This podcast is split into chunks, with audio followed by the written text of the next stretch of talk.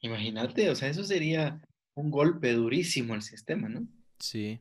Va, entonces Universidad Landiva, San Carlos, UG, todas las de Guatemala están obligados, mucha. Háganle, interésense sus estudiantes porque somos la clave. Se supone que para eso están, para enseñarnos, para educarnos, no para lucrar de nosotros.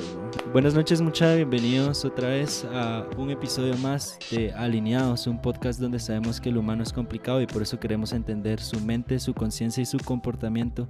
Mi nombre es Luis Sánchez y yo voy a ser su host el día de hoy. Hoy tenemos un invitado especial, más que nada porque ha influido un poco en mi forma de pensar. Él es. Él fue mi maestro de filosofía en tercero básico. Imagínense muchachos, fue hace 6 o 7 años. Todo lo que ha cambiado en ese periodo de tiempo. Entonces le vamos a dar la bienvenida a Pablo Mogollón. ¿Qué tal Pablo? ¿Cómo estás? Bien, vos, ¿Vos qué tal? súper bien, tranquilo aquí. Eh, agradeciendo las plataformas digitales porque fue súper fácil encontrarte, la verdad. No sé qué hubiera hecho si no existiera Facebook en estos momentos, porque ni idea de qué ha pasado con tu vida últimamente. hombre, gracias por la invitación. ¿Y qué tal, qué, qué tal has estado? ¿Cómo estás? ¿Andas dando clases ahorita? Pues, sí, eh, la educación se volvió lo mío. Em, ahora estoy dando clases, actualmente estoy dando clases en dos universidades, en la San Carlos, en la Mariano. tío. Em, estoy haciendo de todo un poquito, así que en eso ando. Me lleva, perfecto. Pues fíjate que yo te invité a este podcast porque lo que intentamos hacer, como decía en la intro, es explorar un poquito la mente y la conciencia. Entonces la educación es un tema muy importante en el desarrollo de las personas y de la sociedad al final. Entonces creo que como maestro o transmisor de información, estás cumpliendo un, un puesto muy importante en la sociedad. Decime, ¿qué tal se siente ser maestro y crees que ser maestro tiene algún poder o algún sentimiento que te vuelve tan, que tiene tanta afinidad hacia dar clases? Mira, en primer lugar, yo no estudié magisterio, o sea, yo no soy maestro de profesión, no, no esperaba eh, llegar a dar clases, pero eh, pues la vida me fue conduciendo poquito a poquito, estudiar la filosofía me abrió mucho los ojos y, y me dio el chance de, de meterme directamente a dar clases. Y ahí descubrí lo mío, ahí realmente descubrí que la, educación es mi camino. Y sí, como vos decís, realmente creo que los docentes tenemos pues un poder muy grande, pero que es una responsabilidad enorme, digamos, porque pues sí pasan por nosotros muchísimas personas. Antes pasaron eh, jóvenes, ahora jóvenes adultos, eh, pero igual siempre son personas que pues como vos decías al inicio, la forma de pensar va cambiando y eso es un compromiso enorme porque sí, total. la idea es no solo enseñar cosas, sino realmente, ojalá, transformar un poquito la vida en pro de la persona y en pro de la sociedad. Sí, total. Mira, yo tengo así una clase presente que vos me diste. Mi memoria a largo plazo está bien, la de corto plazo no está tan buena, pero me recuerdo que una vez discutimos en la clase sobre la etimología de la palabra alumno y me recuerdo que tú describiste que esta estaba conformada de, en, latín por dos partes, la de A y lumni, y que significa falta de luz o algo por el estilo. No sé si te recordás, y si te recordás, tal vez danos un poquito de la explicación de la etimología de la palabra. Fíjate que hablo mucho de esto porque mm, en efecto la idea es cambiar el paradigma y ahora ya no pensar en alumnos, sino en estudiantes, justamente por lo que decís vos, porque eh, en su momento la idea de hablar de alumnos era de hablar de justamente seres sin luz, o sea, a lumni, ¿no? A, a prefijo privativo y lumni de lumen, que significa luz, ¿no? Entonces, la idea era pensar en que el maestro lo sabe todo y el alumno no sabe nada. Entonces, esto pone al docente en un peldaño superior, y al estudiante aquí abajo. Pero, pero no, o sea, realmente el aprendizaje es siempre un compartir, es siempre un, crecer juntos y un aprender juntos. Y a mí eso es lo que me apasiona de la educación. Yo aprendo más, probablemente aprendo más que mis estudiantes, porque el contacto con la gente, la reflexión constante, eso es lo que verdaderamente transforma. ¿no? Sí, me da. Yo, yo la verdad en algún punto de mi vida me gustaría enseñar, pero no sé si me gustaría irme al colegio, me gustaría ir a la U, tal vez. Siento que tal vez con un criterio más formado, depende de la clase también. la interacción puede ser un poquito más interesante. Eh, ¿Actualmente qué clases das vos? Fíjate que sigo dando filosofía. Doy filosofía en el primer año de, psicología y em, doy también lógica formal en el segundo semestre y estoy dando investigación en la USAC. Así que es un poquito variado, pero siempre al final paro cayendo en lo mismo, que es formar el pensamiento de las personas. Mira, perfecto. Hablando de formar el pensamiento de las personas, a lo largo de, de tus años de carrera enseñando, sabiendo un poco del contexto filosófico, ¿crees que hay un método que facilite la transmisión de información, tanto de parte tuya como maestro, como la del estudiante, que sería de parte del receptor? ¿Crees que hay algún método o alguna clave secreta que vos decís, esto requiere cada maestro para poder eh, de verdad sí desarrollar el criterio y sembrar la información en el estudiante? Sí, la verdad yo sí tengo un método directamente y me funciona. En primer lugar, considero que el maestro, sobre todo, sobre todo, tiene que ser alguien empático, o sea, tiene que ser alguien que logre conectarse con sus estudiantes, porque me parece que ese es el primer paso. O sea, si logras que tus estudiantes crean en vos, vas a lograr transformarlos. Si no, vas a lograr enseñarles cosas interesantes y hasta ahí termina la cosa. Y se les van a olvidar. Exacto, es que todo lo que se aprende así superficial se olvida al, ratito, ¿no? Luego de ser empático, creo que sí. O sea, obviamente tenés que saber de lo que estás hablando. O sea, sí tenés que tener conocimientos. Pero creo que es más importante que tener conocimientos es la forma de darlos a conocer. O sea, vos tenés que saber que saber las cosas es una, es una situación, pero darlas a entender, transmitirlas, compartirlas, es, todo otro camino, vamos. Y, entonces eso, ahí es cuando miras personas que saben mucho, pero que no saben enseñar. Sí. ¿verdad? Y entonces e, ese es el equilibrio que, que creo yo debes mantener. Y finalmente me parece importantísimo nunca dejar de creer en tus estudiantes. O sea, tenés que ser súper exigente con tus estudiantes, pues, pero no para parecer exigente o para parecer riguroso, sino por confiar en ellos, o sea, confiar en el potencial de cada uno. Y eso es lo que hace explotar el potencial de cada estudiante, porque si consideras que son mediocres, pues vas a dar una clase mediocre para gente mediocre y vas a formar gente mediocre. O sea, ese, ese, es el camino para mí honestamente creo que la educación, no importa la materia, debe ir por ahí. Sí, van a decir que soy un mamón mucha, pero es que este es el tipo de maestros o guías que necesita la gente porque sí se interesa en la, en la forma que aprende el alumno. Y es que el maestro siento que cumple una función pequeña del sistema entero educativo, sin embargo es la más importante, porque mira, con eso de la empatía, cada alumno tiene su caso y cada alumno tiene ciertas aptitudes. Sin embargo, el sistema de educación, en mi opinión, es, un poco anticuado, porque intenta encajar a todos en un mismo lado, porque fijo, se necesita una forma de calificar, eso es súper entendible y obviamente la logística para calificar es enorme.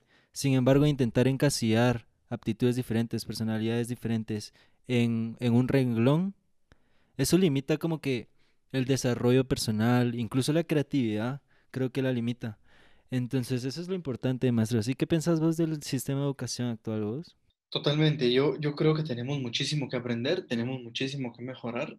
Em, digamos, voy a empezar separando el sector privado del sector público, son realidades totalmente distintas y no me voy a meter a hablar del sector público pero en general, digamos que la educación sí eh, estamos, digamos, atrasados en, muchos sentidos, ¿no? Eh, cuando me ha tocado dar talleres a docentes, pues les he dicho lo mismo.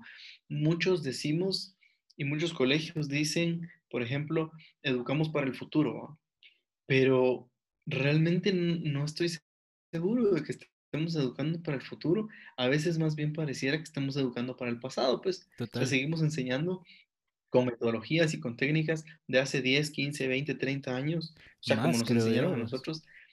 Sí, sí, sí. Y eso no nos funciona, ¿me entiendes? O sea, ya no.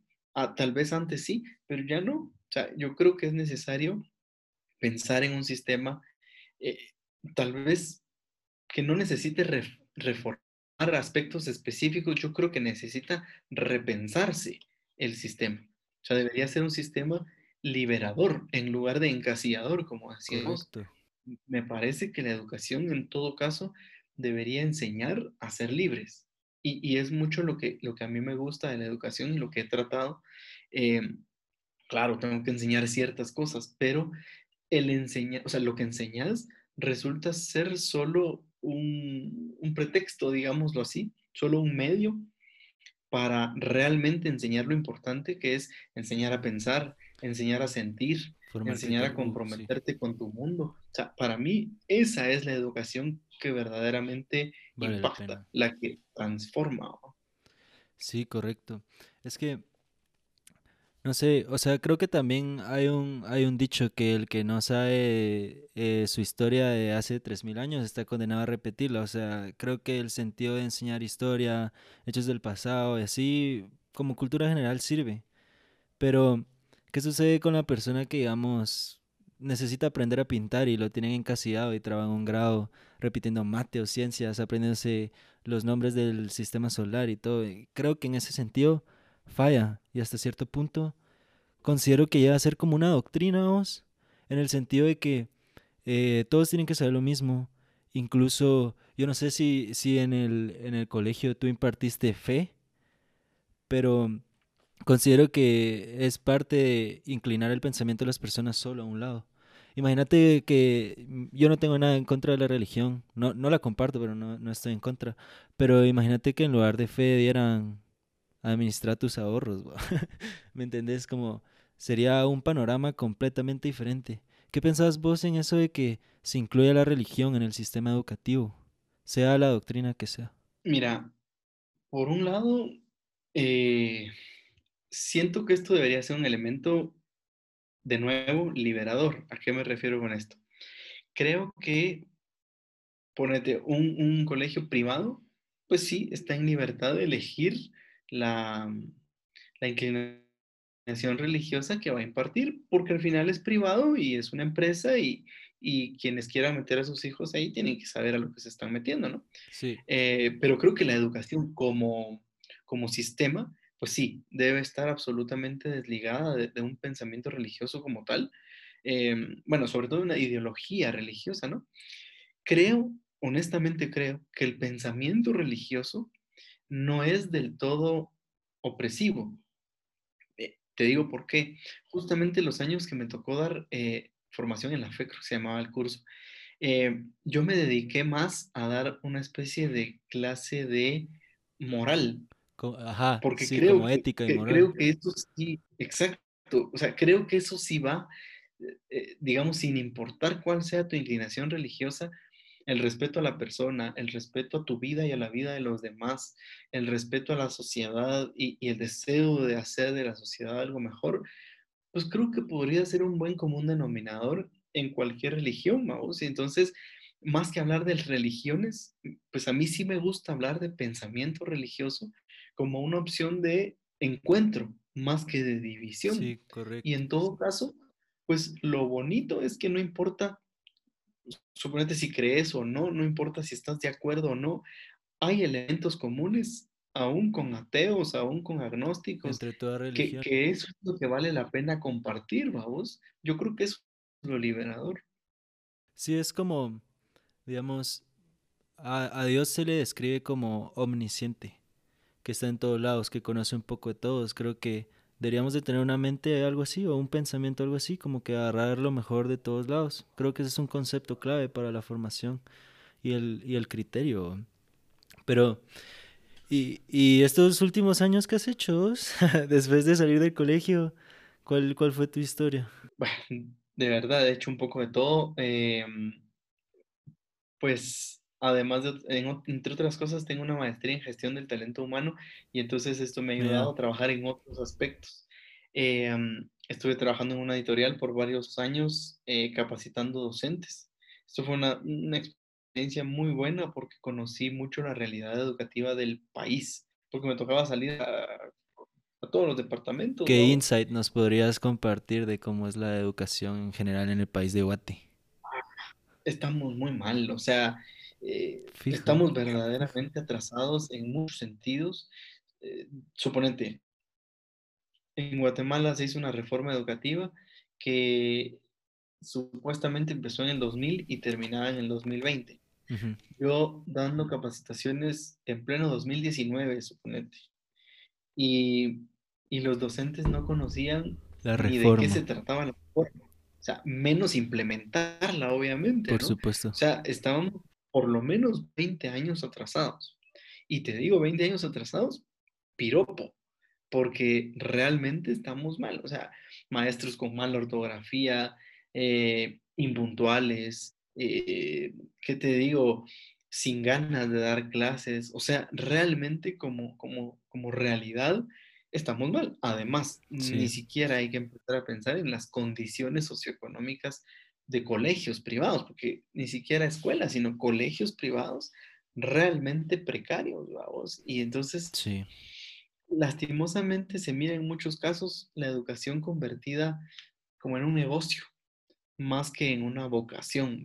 Yo creo que si, si yo en algún momento tengo la oportunidad de hacer un aporte más grande a la educación, pues yo creo que tendría que ser eso, darle de nuevo a la educación el valor y el lugar que tiene, el lugar central que debería tener y no ese negocio que no ayuda a nadie, sí. vamos. Es que hay que admitir que es súper lucrativo, o sea, es como atractivo el, el business de poner un colegio.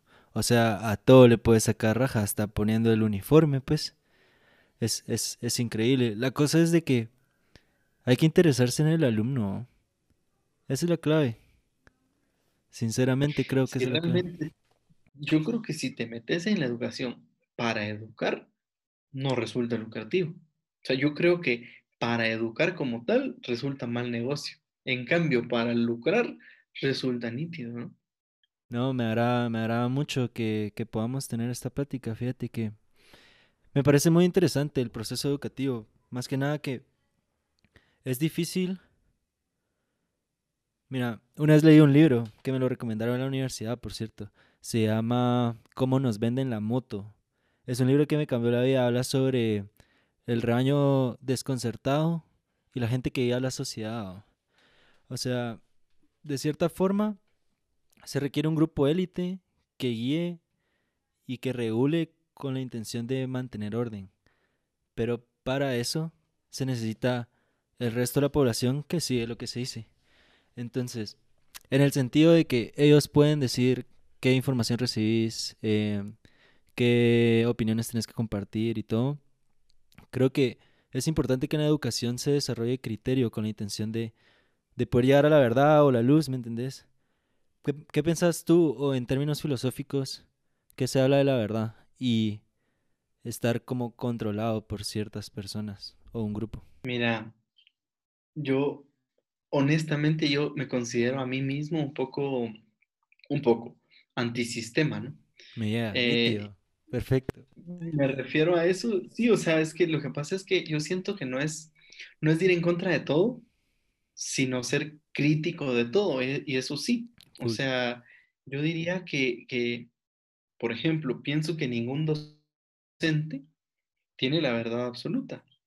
Entonces, o sea, no, no, no, ningún docente, por inteligente y capaz que sea, te puede decir toda la verdad. No se puede, o sea, es, es lógicamente imposible, ¿no? Como docente y Y como otro humano, lado, correcto, correcto, y como papá y como Sí, de todo, ¿no? O sea, al final, desde esa perspectiva, pues uno como persona debería formarse con el suficiente pensamiento crítico de, de poder aceptar lo que viene, evaluarlo y proponer algo distinto.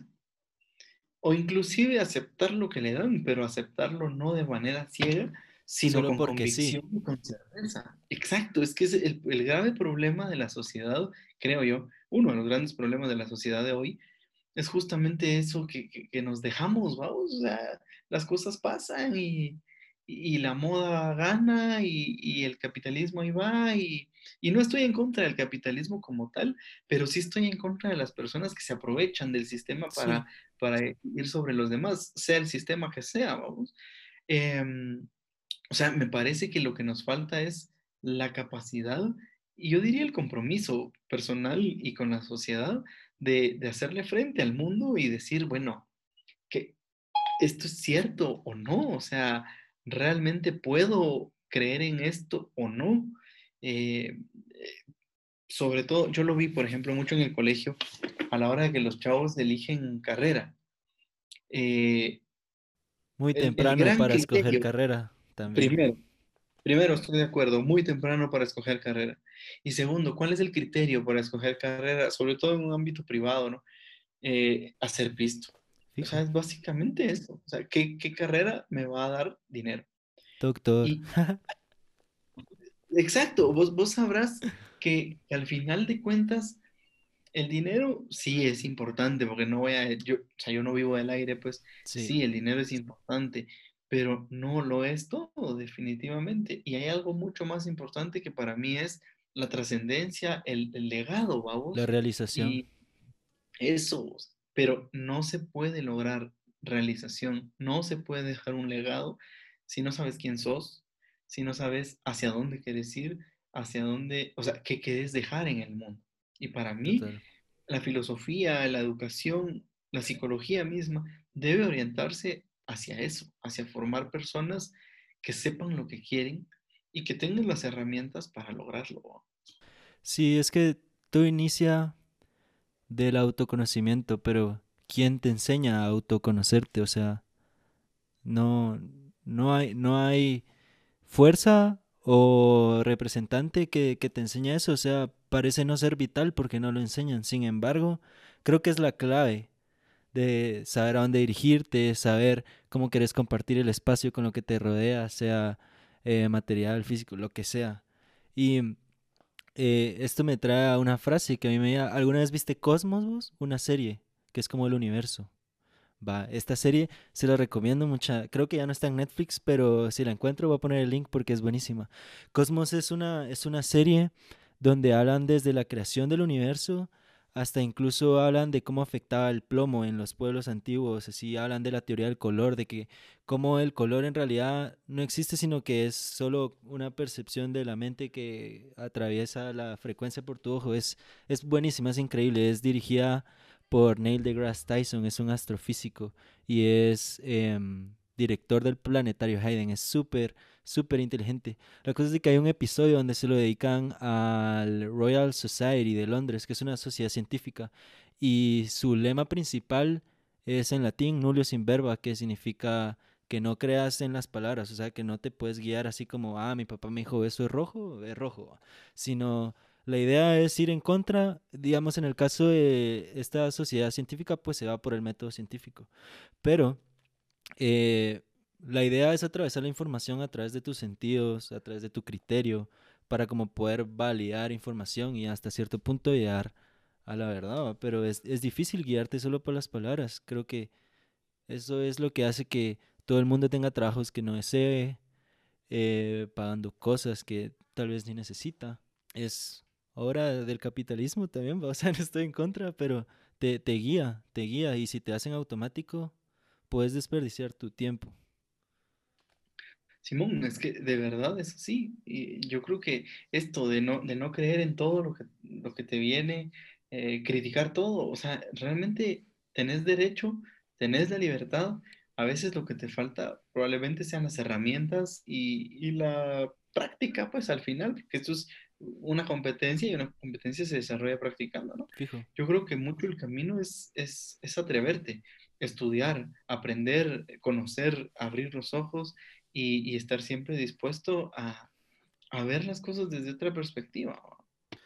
No, hombre, además con el internet, ¿qué excusa? ¿Qué excusa vas a tener con el internet?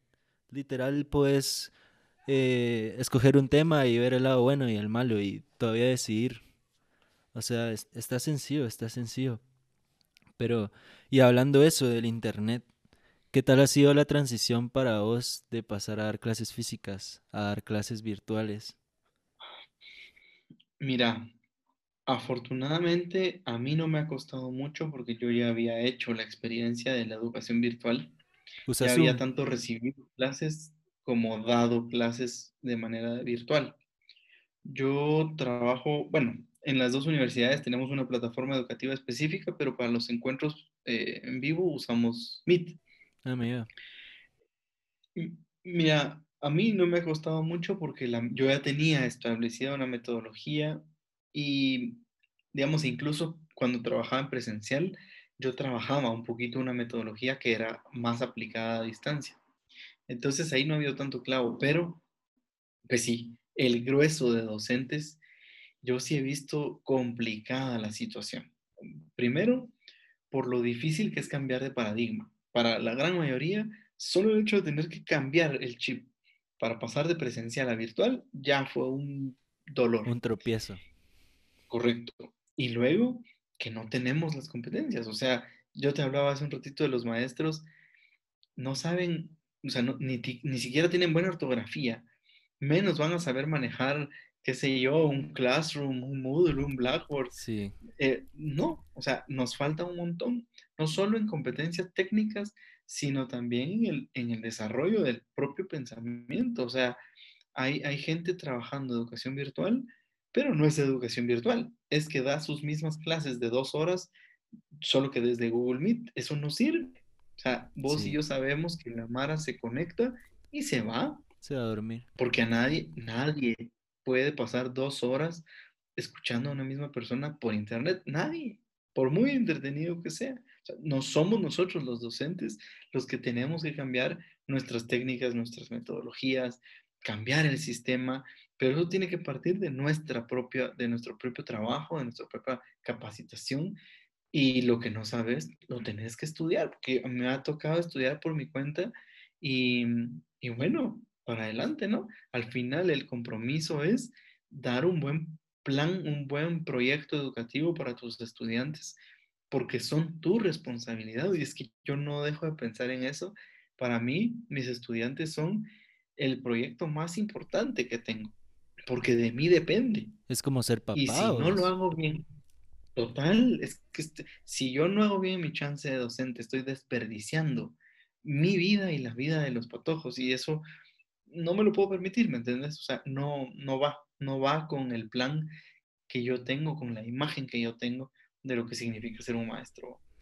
Sí, es que es bien difícil porque incluso cuando era presencial, clases de dos horas, cuando el plazo de atención es sí mucho 35 minutos, solo no es funcional, no es, no es rentable, ¿me entiendes? Y Regresamos a lo de que el sistema de educación puede estar un poquito anticuado, tiene, necesita un poquito de actualización. Y así como en lo presencial, la clase es de dos partes, del estudiante y del maestro. ¿Qué tal es la participación ahora en, en virtual versus la física? Peor, ¿va? Sí, mira, la verdad sí ha bajado. Pasa un poquito, un poquito lo mismo que pasa en lo presencial. O sea, yo, yo pienso que hay tres tipos de estudiante. El estudiante que lee un montón, pregunta, responde, participa, no sé qué, que es la minoría. Sí, Un grueso de estudiantes que están de espectadores, pero poniendo atención, o sea, que realmente están aprendiendo, pero sin participar. Y hay una pequeña porción, porque realmente creo que es pequeña, de estudiantes que no quieren aprender. En, en el virtual me pasa exactamente lo mismo. Yo ya identifiqué a los dos, tres, cuatro personas Y sin cara, solo con nombres. correcto. O sea, ya sé quiénes son y, y si me los encuentro en la calle, saber quiénes son, vamos, pero eh, sí, o sea, son poquitísimos que yo sé que esos sí, siempre me van a responder, esos sí van a leer para, para las clases y esas cosas, ¿no? Disculpaos, Eh, perdón, espérame. dale, dale, Aló, dale, dale. sí, sí, que pase, gracias. Uh. Perdón, vos, que no había quien contestar aquí en mi casa. Es que hubo un trámite que una amiga mía, shout out Julia, por cierto, me mandó Mac Y de la garita nunca me llamaron y se fue de regreso Mac y así un trámite me estoy muriendo el hambre. y ahorita vino, pobre motorista, ya dando como tres vueltas para aquí a mi casa. Sí, Sí, man, pero pues. disculpa la interrupción, retomando el tema No, de la no, no, participación de los alumnos. Ah, sí, eh, te decía, eh, eh, o sea, se nota quiénes son los que siempre van a participar. Hay otro montón que están activos, o sea, escuchando, y hay otros que ni por donde pasó, los llamas y nunca te van a responder, ¿va? Es un poco lo mismo, pero lo que sí te puedo decir es, requiere mucho más compromiso del estudiante, porque si no va, si no va por su cuenta, se queda. ¿Sabes qué? Me he dado cuenta vos que ni siquiera es generacional, porque lo he visto en mí, en mis amigos, en mi clase, en mis primos que tienen 8, 12, 13 años, incluso en mi mamá está metida en la U, tiene 50 años, y todos tenemos el mismo patrón. Y es que en realidad da vergüenza preguntar, pero ¿por qué? Porque siento que se penaliza el error. O sea, en el sentido de que confundirse está totalmente bien, o sea, es parte de aprender, ¿va? Pero cuando regresamos al sentido de que el sistema de educación quiere encasillar a todos en el mismo y todos tienen que ser lo mismo y tienen que tener el mismo desempeño de cierta forma, se penaliza el error, o sea, uno no, no tiene chance de no saber algo porque puede hacer el ridículo. ¿Crees que la vergüenza es más fuerte ahorita en línea o en, en método físico? Yo creo que en línea, porque aunque estás con todos conectado, pero en tu casa vos estás solo. O Sí, sea, e- e- estás en, en esa sensación de que estás solo, aunque, aunque en la clase estén conectada toda la mara. Eh, sí, yo creo que eso es bastante cierto. Eh, a mí me pasa, los, los chavos, a mí me gusta que estén, que se equivoquen, que pregunten, que hagan preguntas por más ridículas que parezcan, e incluso me gusta mucho cuando los chavos no están de acuerdo conmigo. Eso para mí es bien valioso, el debate. porque, claro, es, es la única manera de generar nuevo conocimiento, es la única manera de pensar. Si no, es repetir y repetir lo mismo, y eso es aburrido. Buena plática vos, la educación, la verdad es de que em, influye en el avance y el progreso, o sea, es inevitable, la educación es, es clave. ¿o? ¿Tenés, tenés alguna idea de cómo podría evolucionar la educación? Más ahorita que se introduce como que las plataformas virtuales. Mira, yo creo, yo creo que la virtualidad vino para quedarse. O sea, yo creo que ahorita la educación virtual se va a convertir ya no en una opción, sino inclusive creo que va a llegar a ser la, la opción principal, El nuevo porque resulta mejor, sí, es que, mira, para todos, el estudiante no necesita movilizarse, las cuotas eventualmente podrían ser menores, eh, la inversión, ojalá, resulte un poco más baja. em, o sea, todo, todo se facilita, ¿no? Creo que lo que nos va a faltar es capacitación, lo que nos va a faltar es tecnificación, pero creo que el camino va un poco por ahí. Ahora, lo que me da verdadero miedo es perder el contacto humano, porque la virtualidad es una herramienta muy efectiva, yo diría muy eficiente para, para, para comunicarnos e incluso para educar Pero hay un factor que creo que se está quedando muy corto y según mi experiencia creo que se está quedando corto y es la parte formativa. O sea, vos desde Google Meet es muy difícil formar hábitos, formar valores, Fijo. eh, realmente impactar con, con, tu humanidad, digamos, es muy difícil y creo que, que ese sí es un factor muy peligroso, porque entonces el, la responsabilidad formativa le queda de nuevo solo a los papás. Y aceptémoslo, nadie estudió para ser papá. Nadie Por lo tanto, listo. nadie sabe cómo. Correcto. Y esto es un peligro porque entonces gente que no está lista está preparando a gente que no va a estar lista. Entonces no hay un camino. O sea, no, yo no veo desde la parte humana, desde la parte ética, cómo abordar esta temática desde la virtualidad. Porque, porque yo soy mucho de transmitir por lo humano y no lo he logrado y lo extraño mucho. Lo otro, lo pedagógico, eso se da y se da fácil, solo es de aprender a hacerlo.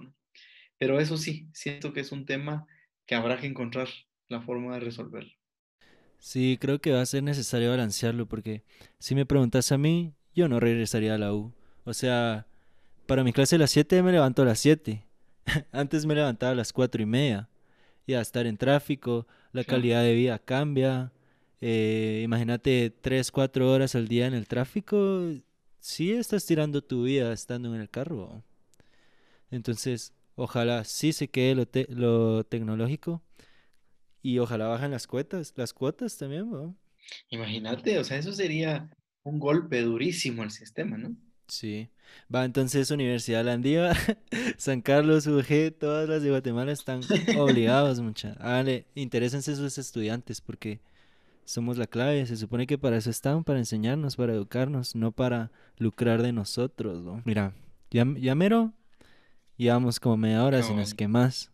Entonces, te quisiera dar un espacio a vos para que, al igual que a mí y a las personas que están estudiando o están en un proceso educativo o simplemente se quieren facilitar los procesos para aprender y retener información, ¿tenés algún consejo vos que nos pudieras dar para decir, miren, si aplican este tipo de cosas, van a aprender mejor las, las cosas? A ver, yo empezaría diciendo que la más débil de las funciones mentales es la memoria. Y tenemos el grave problema de que nos, nos han enseñado a aprender de memoria. Sí. Y el problema de aprender de memoria es que se nos olvida así. ¿Sí? Entonces, creo que el primer gran cambio que tenemos que hacer es dejar de aprender de memoria y empezar a aprender de otras maneras, por análisis, por síntesis, por, por, por interpretación, por predicción, por asociación. Hay tantas maneras en las que tu mente es tan poderosa que reducirlo a tener buena memoria es un desperdicio de mente, ¿no? Por otro lado, creo que es un factor enormemente importante la apertura de criterio. Eh, hay un concepto que conocí y me fascina que es el de la parálisis paradigmática y es justamente la imposibilidad de poder pensar más allá de lo que te han enseñado, de lo que has aprendido y de lo que crees como correcto. El grave problema de esto es que te quedas con una forma de pensar y no te permitís avanzar, no te permitís evolucionar. Y yo creo que el aprendizaje, sobre todo, debería ser evolución, debería ser eh, avance y no repetir, repetir, repetir, como estar rumiando la misma comida, ¿me entiendes? No, no tiene sentido. Entonces creo que, que el gran éxito de un proceso educativo, y no me refiero solo al, formal, a la universidad, al colegio, lo que sea, sino aprender de la vida, se trata de estar dispuesto a cambiar, de estar dispuesto a, hacer las cosas de manera distinta, a hacer las cosas como la gente no lo ha hecho nunca. Eh, este concepto de así se ha hecho siempre, a mí me duele y me enoja porque, porque a mí qué me importa que así se ha hecho siempre. Si se puede hacer mejor, ¿Por qué seguirlo haciendo como se hizo siempre? Exacto. O sea, yo realmente pienso que el aprendizaje de lo que sea radica en atreverte a transformar tu vida, la vida de las personas que están alrededor y ojalá, y yo sí tengo mucho presente esto, el compromiso de transformar la sociedad en la que estás. O sea, ¿por qué no ha habido cambios drásticos y grandes en nuestro país? Porque no pensamos porque no estamos dispuestos a transformar la vida.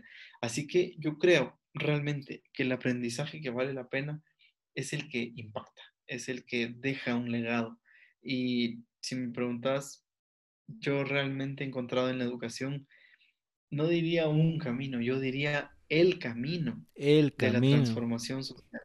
Sí, es que yo realmente lo veo así, vos, y no es un chance que dé mucho dinero, honestamente no lo es, pero la satisfacción de ver a tus estudiantes ser un poquito mejores después de que han estado en contacto con vos, eso es lo que te paga, ¿me entendés?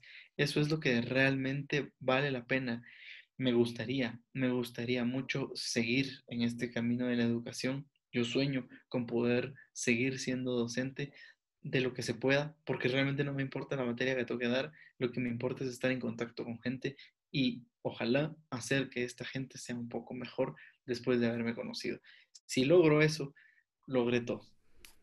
Bueno, entonces si se dan cuenta, pues siete años después logro su objetivo, o sea, lo estoy invitando a mi podcast, va mucha para traer conciencia con todos. Y mm, muchas gracias, Pablo. La verdad es que qué buena onda volver a hablarte. Qué bueno saber que tu familia esté bien. Qué bueno saber que andes en las mismas y que ayudes a transmitir de que la información está para compartirse. O sea, no hay que ser egoísta con lo que uno sabe tampoco. O sea, es el sentido. O sea, el conocimiento y la experiencia lo hace crecer a uno. Compartirla y hacerlos crecer a todos, ¿no? Entonces, Muchas gracias por haber escuchado este episodio de Alineados. Este fue nuestro episodio número 2. Agradecemos a nuestro invitado otra vez, Pablo Moveón. Muchas gracias por formar mentes y por ser tan consciente. Eh, suscríbanse, denle like. Estamos en Twitter, en Instagram. ¿Algún proyecto, red social en la que te tengamos que seguir, Pablito? Tengo un blog pensando en guate.blogspot.com. Ahí lo vamos a poner en la descripción para que lo leamos y lo compartamos. Entonces, muchas gracias por su tiempo, a la audiencia y a vos también. Buena onda.